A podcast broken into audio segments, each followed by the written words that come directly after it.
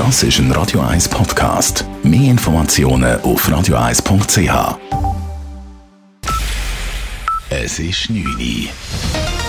Radio 1, der Tag in 3 Minuten.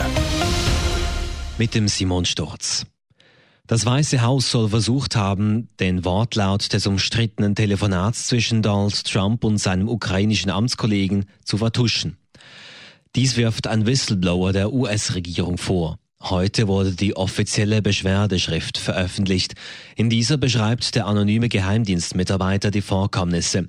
Trump soll nach Auffassung der Demokraten sein Amt missbraucht haben, indem er mit Hilfe der ukrainischen Regierung Schmutz über seinen möglichen künftigen Gegner Joe Biden suchen wollte.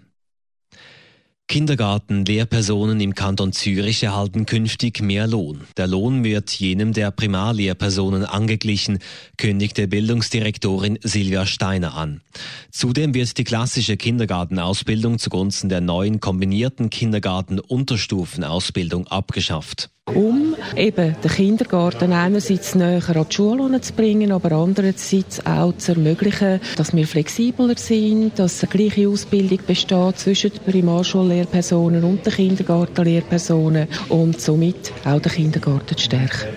Die Lohnerhöhung gilt jedoch nur für jene Lehrpersonen, die bereits die neue kombinierte Ausbildung absolviert haben. Ältere Lehrpersonen brauchen für die Lohnerhöhung erst eine Zusatzweiterbildung.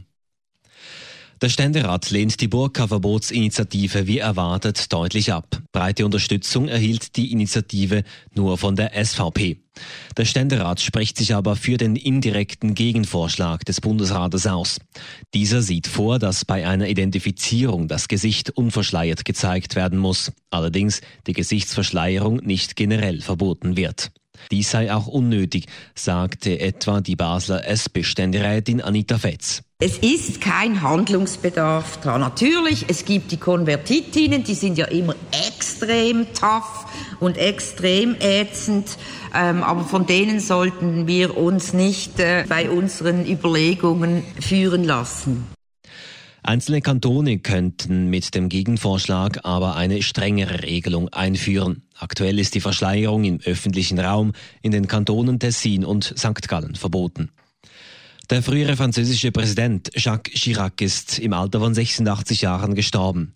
Chirac war bis 2007 für zwölf Jahre Präsident Frankreichs. Seither litt er an gesundheitlichen Problemen. Europäische Politiker würdigten Chirac als herausragenden Partner und großen Staatsmann. Radio 1 Wetter. In der Nacht bleibt es trocken. Morgen dann startet der Tag mit Wolken bei 12 Grad. Am Nachmittag tut es dann auf und es wird recht sonnig bei bis zu 22 Grad. Das war der Tag in 3 Minuten.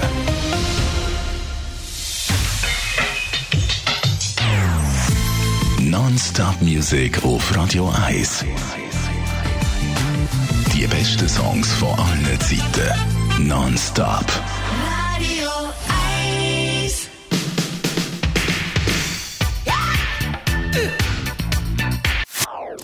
Das ist ein Radio 1 Podcast. Mehr Informationen auf radio1.ch.